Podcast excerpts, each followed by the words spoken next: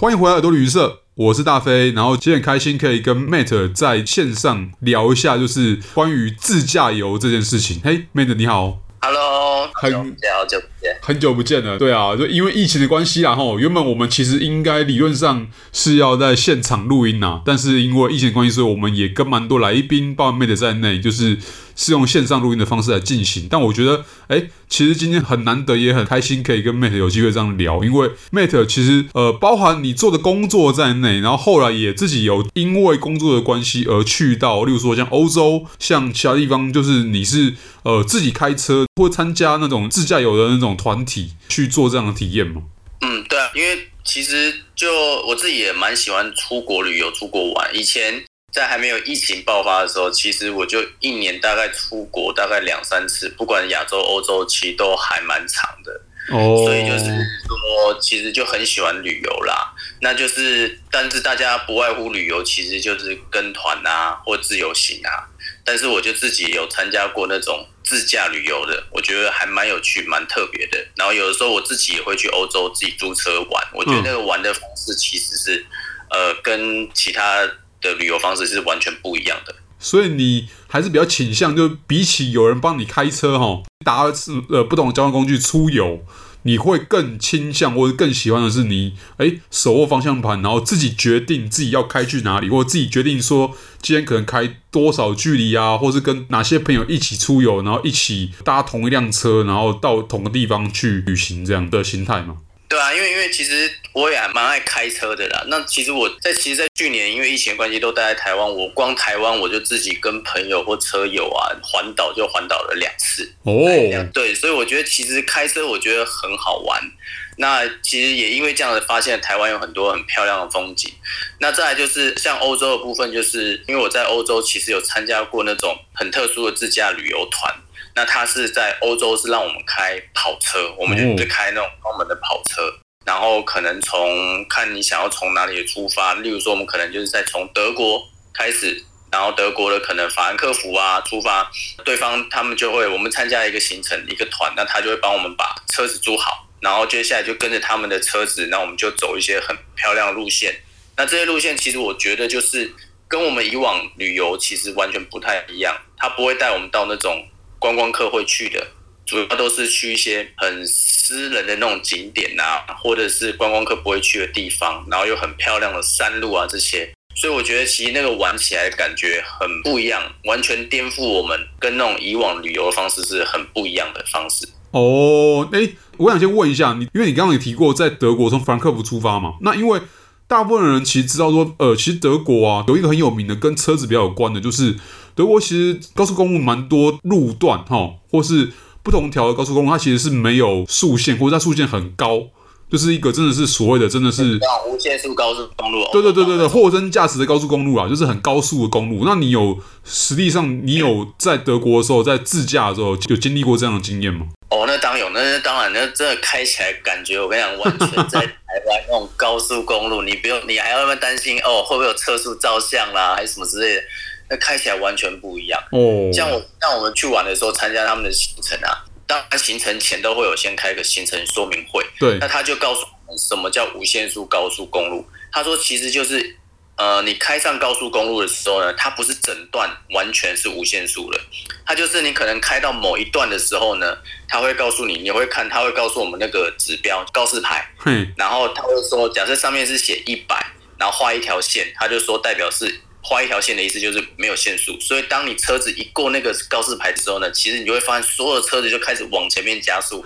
那这个时候你就发现车子都很快啊。那因为你自己也是开跑车嘛，那你开跑车的时候，其实通常就是你看到这样子之后，大家就是猛力就大脚就这样踩下去。那如果哎车子不错的话，其实你很容易就有可能开到大概两百六到厉害一点的可能到三百都有可能。然后你完全不用担心照相机这件事情。而且呢，你会觉得非常安全。为什么你会觉得安全呢？因为旁边的车子都是基本上都是等速度跟你一样这样高速的，所以其实你开起来你会觉得非常的稳，非常的安全。哦，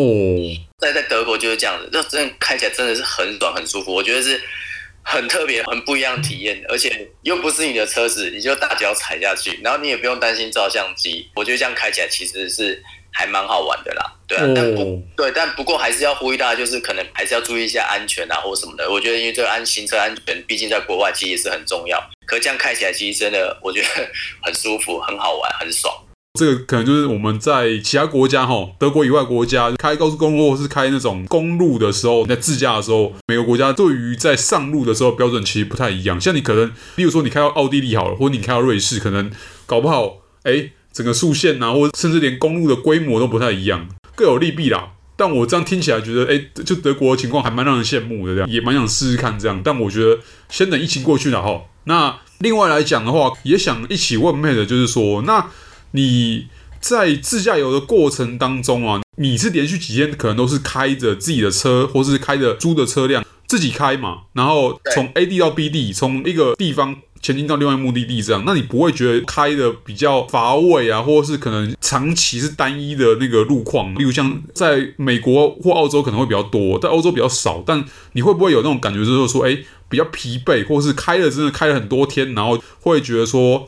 哎，其实自驾游也有让人很累的那个地方，这样子。其实，因为我参加自驾游，像我们参加的话，基本上我们都是我都是跟老婆一起嘛。哦。那因为开跑车就是两个人嘛，那我老婆其实她本身她也会开车。嗯。哦，所以其实就是如果你会觉得会累的话呢，其实是可以交换开的。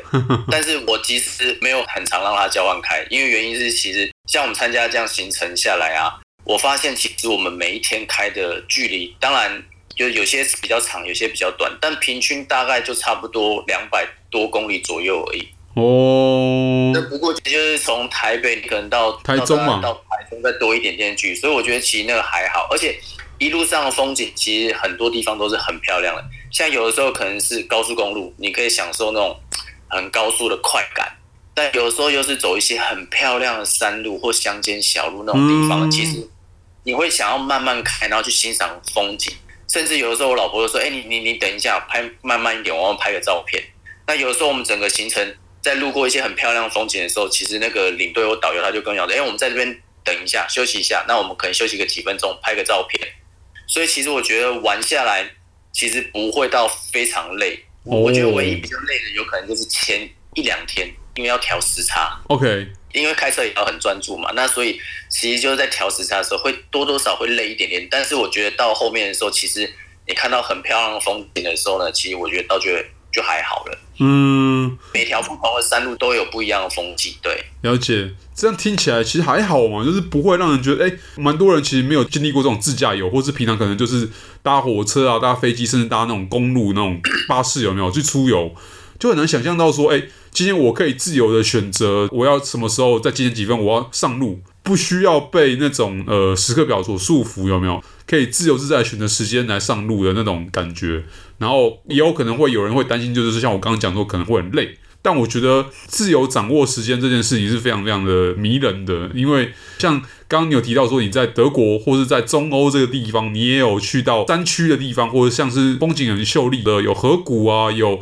其他地形的地方。那以你的在欧洲这边自驾的经验来讲的话，对你而言最印象深刻的地方，例如说，诶，像你刚刚提到说你们会开的是可能一般的旅游团不会去到的景点，或者是比较难得可以见到的场景这样子，你有没有？你目前在脑海里面第一名或是前三名的像这样的场景，我觉得就是有些饭店啊，因为像一般我们出国去欧洲玩，大部分住的饭店可能就是比较偏市区一点，因为我们要逛街嘛，对，或者是那交通比较方便。但是因为我们自驾游的话，其实就是有，因为是都是开着车的，所以其实我们可以到了比较郊区一点的，或者是比较人烟比较稀少的地方。观光客也比较少的地方，然后那些饭店其实也都很漂亮。然后我觉得有些地方很像城堡、像古堡这样子，住起来当然一定也都是五星级的饭店。那种饭店来讲，其实它房间数也没有到很多。然后再来就是呃，不会有很多观光客，所以你不会听到很多嘈杂的声音。哦。然后但是，那我印象中就是有一个是在奥地利的一个饭店，那它那在一个湖旁边，那那个湖是什么我忘记了，但是那个是。他们说以前那个饭店就是奥地利啊，那个时候哦，好像是奥匈帝国那些皇亲贵族啊，他们在度假的时候都会去住那个饭店，所以那个饭店我觉得我住起来其实是还蛮好的，我觉得蛮有感的。对啊，然后再讲到就是想补充一下，就是像你刚才讲到说，就是行程啊不用被时间啊绑住或什么之类的。其实他们也是有一点点行程啊，可是他就是说，哦，早上我们吃完早餐，那我们去哪里？然后可能去一个景点，开一下，开到那边以后可能休息一下，然后中间呢可能就是加个油。对，哦，那我加油也还蛮有趣的，你要自己去加油。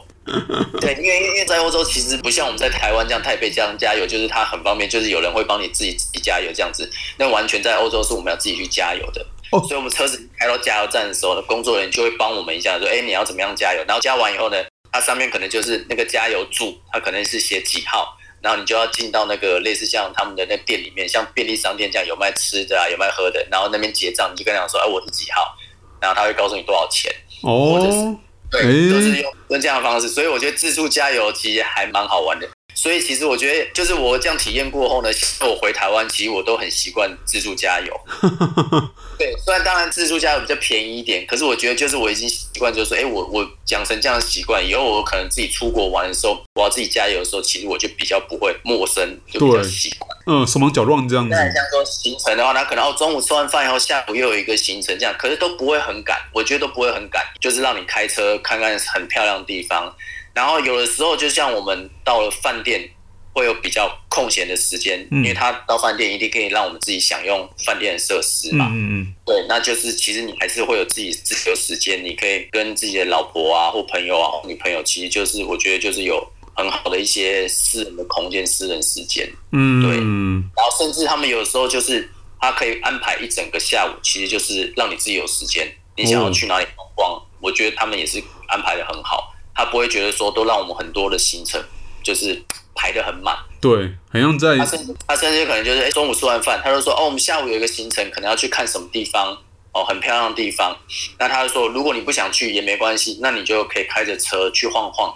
那反正因为车上他们都有帮我们装那个导航，嗯、他就说只要大概什么时间回到饭店，那个导航都会帮你导。哦。对，我觉得这这玩起来就是非常很自由，你想要参加就参加，不想要参加没有关系。那我们就是自己去晃晃去走走。那我可能就跟我老婆就开到别的地方，然后我们可能找个地方停下来，我们就喝杯咖啡。我觉得这样其实也是蛮不错的啦。对，而且这好像是你一方面又又自己又享受了你自驾的乐趣，有没有？像你刚刚讲的，然后一方面又有那种类似像自由行或半自由行的那种余裕吧，应该这样讲，就是、哦、对对对，对对对，半自由行这样的感觉。对对，对，而且也不算爆你的料啦，就是 Mate 其实也是对酒类蛮有涉猎的，然后就是像甚至我们之前其实哎，各位听众可能不太清楚，但是我们之前在第二季的前半段呢、啊，我们有一次是在那个快闪吧。录音的那一集，其实当时啊，Mate 也在现场，对，所以其实也不免俗会提到一点，就是像你刚刚讲到，除了你当然呃，你会有所谓的那种安排的行程哈，或是你有自驾的环节，你同样也会有那种在各地会吃餐厅啊，或者是遇到酒庄的情况下，那我就很好奇，因为其实中欧我们通常知道说比较多的是，例如像像刚刚提到酒庄，或者是你可能有其他呃吃喝的行程这样，那。同样的，你身为自驾的人好了，或者是你你是自驾游出游的人，那因为你每到一个餐厅或每到一个饭店，你都一定会有停车的问题嘛。但应该你们如果像这样的特殊的团，然后安排上的话，应该就不会让你们，例如说停车上面手忙脚乱，或是你们万一到了一个很棒的餐厅，但他们没有停车的地方，不应该不会有这种问题吧？哦，不会。其实他们在设计行程上面，其实我觉得他们很细心。为什么这样讲？就是有的时候呢，我们会在饭店里面的餐厅吃饭哦。有的时候呢，我们会在饭店外面地方吃。例如说，可能中午就在别的餐厅，那下午回到饭店，你休息一下哈。如果要吃饭，要么就在饭店吃，要么就会在外面的餐厅吃。嗯，所以通常晚上的部分，它其实是不太需要让我们开到车的。所以那时候可能我们就会喝点酒，吃一些不错的餐厅。那我觉得他在餐厅的挑选上面，其实我觉得也蛮有特色的，因为。当然，米其林餐厅就不用讲。除了米其林餐厅以外呢，他们还有挑选了一些餐厅，是有点像是在欧洲有一个，他们有一个叫 JRE 的一个、oh, okay. 一个系统还是什么之类的。对，他就说哦，欧洲青年餐饮协会，他们就是主要就是扶持一些年轻的厨师。年龄必须在低于大概四十二还是四十五以下，嗯嗯，但是它的餐厅的质感啊，或者是食材啊、装潢其实都是很好很棒的。我觉得跟米其林是差不多的啦。我觉得就是这样一个一个评分的感觉，一个协会这样。还有就是，只要我们是要出去吃饭的时候，其实他就会找游览车或者是那种小巴，就载我们去吃饭。然后吃完饭呢，因为通常有时候可能就会喝酒，所以吃完饭以后，他又会再把我们再回到饭店。所以这中间其实我觉得他们安排都很细心。然后他就是有的时候餐厅很特别哦，通常有的时候是套餐的方式，嗯嗯嗯，有时候是那种大家一起吃的西式中吃这样的感觉，就大家一起选。哦、另外一种他们很特别的就是他会跟我们讲说，哎，你大概几点到几点你可以去餐厅吃饭？嗯，这个这样的安排就是，哎，你不用跟大家一起做，你不用跟你的呃同团的人一起做，那你可以就是他们店里的服务人员会帮你安排座位，那这时候你其实你就可以呃跟你自己的另外一半享用自己的一个晚餐。哦，这个很细心呢。对，然后再来就是变成，那我就说，哎，那餐点是怎么点？他说，那你就我们都有跟那个餐厅讲好，就是用单点的。哦，那你想，那可能有的，哎，你可能有预算上的限制。或者是他可能说，哎，没有预算没有关系，那你可能每个人就是一个前菜一个主菜或什么之类的。那我觉得其实这样点下来吃起来其实也是蛮饱的啦。所以我觉得其实他们在餐厅的安排上面其实都还蛮不错的。有的时候呢，他可能还会带带我们到一些当地很有特色的餐厅，例如说是那种家族传承的，嗯嗯嗯，然后没有到米其林那么精致，可是东西也是很好吃，嗯嗯，但是就是因为家族传承，可能有一百年以上或两百年以上的历史。他可能就会跟我们大概介绍一下，然后呢，我们就吃他们的一些传统的啦，或者比较特色的餐点。我觉得其实也是还蛮不错的。嗯，对啊，因为其实你刚刚有讲到说，你在不同的安排，在不同的时间点，让不同的，例如说 couple 或是朋友们一起享用，而不会有跟同团人其他的就是凑到时间。我觉得这个。哦，那这个就表示说你们团的人应该不会很多，不然因为安排上面这是很细心的安排啦，然后这也是会是很细致的、很克制化的安排，所以应该不会超过十个人吧？类似像这种自驾游的团，其实也还好，也大概十六、十八，好像大概差不多这个这样的人数这样子。特殊安排，他就跟我讲说，哎，你可能六点半到七点然后你可以到。然后你说你是呃什么什么团的，或是说你是说你是谁谁谁的名字，他们工作人员都会记录下来。了解。那我们就是了以后呢，其实大家都是同时间吃饭，因为肚子饿了。可是他不会让你们全部坐一起，他就不让你们分开坐。对，因为因为整个行程下来，你可能跟你们同团的一起吃饭，中午也吃，晚上也吃，所以就是很多天嘛。那他们就会觉得很贴心，说哎，可以让你有自己的晚餐的时间。我觉得这样其实是还蛮贴心的啦。对，因为其实虽然我们的名称叫做耳朵旅行社，但我们真的不是旅行社，就我们真的是 我们走的是比较偏的是更多的经验分享是在自由行的部分。但其实像这种参团的或是那种旅游团的，我就会找那种比较特别的。那像刚刚这个分享，我就觉得是跟一般旅游团的差超多的，因为。通常一般旅游团在为了成本考量啦，那他们都会跟呃 local DMC 做合作的时候，他们一定是团进团出，管理上也比较呃好安排啊，或者是你在餐饮上面你也比较好让现场人好安排，他们一切都是以做生意为主。但我觉得如果像这种自驾游，然后是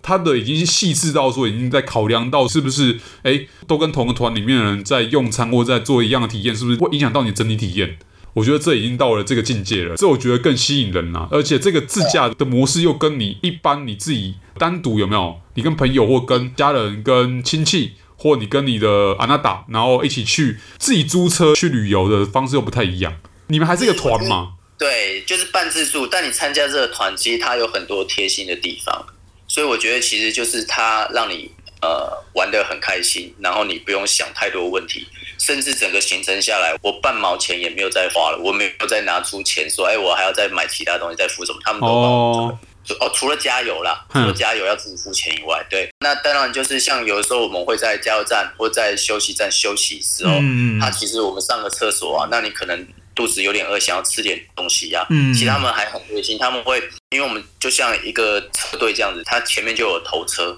那他的头车就是会把后车厢打开来。然后里面就摆了很多零食啊、坚果、饼干呐，然后甚至你想要喝茶或喝咖啡都可以，就很像一个 Seven Eleven，你知道吗？你就不用到加油站里面去买东西，其他这边都帮你准备好，甚至还有新鲜的水果。我就觉得这个服务其实还蛮贴心的。一般旅行团哪有人准备这些东西给你？我觉得甚至很像是就是你还有看到台湾的泡面，你知道吗？哦哦，是哦，对。我所以我觉得这还蛮贴心的啊，然后再来就是有的时候像我们车子啊，可能我们就开车回饭店嘛，就下午就开始自由时间自己休息。嗯，那其实这段时间，其实他们我看他们工作人员其实也都没有闲着，他就是帮我们整理车子，因为有时候我们吃了一些东西，然后或者是我们踩了一些泥巴什么的，车上可能就比较脏。可是你会发现哦，到你隔天早上你要再开车的时候，你会发现里面的车子它都帮你清干净，哦，然后乐子它都也会帮你整理清掉，然后车上还会再放一些矿泉水，就全部都会帮你处理好。所以我觉得这其实这还蛮贴心的啦。哦，这我的感觉上啊，这要怎么形容呢？就是说你一样是。自己开车自驾出游，但是有管家，多了一个管家，对不对？对，就是这样感觉，对，没错没错。我会觉得说，今天请 Matt 来，除了一方面是请他分享这方面的经验之外，然后一方面也是提供大家听听看，有另外一种像这样的旅游模式啊。因为其实旅游它不像是一个教科书一样，就是说你一定要，呃，今天一定要。搭了飞机，然后到某个点一定要在这边做什么什么事，然后不做这个事就不算旅游。呃，其实不是这样子的，就是旅游其实有很多种不同面向跟方式，甚至你知道像。我们之前还有其他来宾，他们的旅游方式也是很特别的，也有有各种不同方式啊。但我觉得，像我现在年纪啊，我跟 Mate 的年纪啊，就是我们应该都是更向往的是，可以同时享受旅游的乐趣，同时又可以用自己的步调去旅行的这种方式。比起我们年轻的时候，可能就是单纯当背包客啊，或是跟别人拼那个青年旅馆，我觉得这个的模式可能会更舒服一点。对啊，对啊，我觉得这样其实是真的蛮好玩，而且你可以看到很多不一样的风景。看到别人看不到的风景，我觉得这是蛮特别的啦。因为你可以自己开车进去，只要有道路的地方，只要它容许你可以开进去的地方，我觉得这就是你一般搭客运或一般搭巴士，或甚至你搭飞机啊、火车啊，它毕竟还是有局限嘛。除非你是要用走的，否则你还是有一个界限，就是你如果不开车进去的话是到不了。例如说像南欧、北欧，然后英国或其他地方，也都会有那种就是它必须要开车才能到的地方。对，有些地方其实就真的要开车才能去。你如果是坐游览车，其实就进不去。一定的啊。呃，偏偏你知道，偏偏像刚刚讲到那种一般的传统旅行团，不管是今天是目的是什么，蜜月团吗？或是像是单纯的那种一般旅行团，或是像是有一个特殊目的的去看极光的团，跟团出游这件事情，就为什么是我们比较少分享？就是因为它都是比较制式化的东西。所以像 Mate 有讲到说，就是游览车这件事情本身就是一个很。你知道，就是很很抵触我们。如果真的是想要享受旅游体验来讲的话，这是这是一个非常糟糕的存在，你知道吗？我们话讲的比较直，但的确，我觉得这个刚好跟 Mate 自驾游是完全相反的两件事情。对啊，我只有大学的时候是参加过跟团的，就是跟家人一起。后来我开始出国，我什么东西我都自己规划，自己自己自己搞，自己处理这样子。而且我参加这个很特别的是，你能想象，就是一般租车啊，我们开车子啊。像他们可以跨国，像我们可能就从德国，然后玩到瑞士、意大利，对，是可以跨国进去这样开车的。可是，一般如果是我自己租车，其实我自己有查过，如果你想要在德国租，然后你要开跨国，哦，你要在别的国家还车，其实这根本是不可能的。对，而且。你还开跑车哎、欸，你知道还会有那什么保险金的那些，没错，就是预付额啊。我觉得就是对，所以其实我觉得就是你还是有时候透过一些专业的服务，其实它可以帮你解决很多问题，但是你又可以玩的很开心。这个真的差很多，这个 你不需要就是这一次只能去这个国家，然后你因为要还车的关系，你又必须要在这里就把旅游结束掉，这样我觉得这是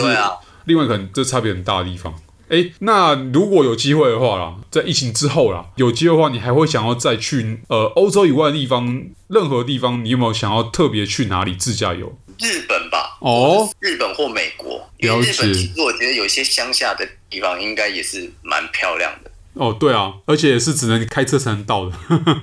对对对，那美国的话，因为就是很常看电影啊，哦，然后就是有一些他们的一些路啊，公路旅行，对对对，我觉得就是看那种 road trip 啊，然后听的那个音乐，感觉也是蛮像的，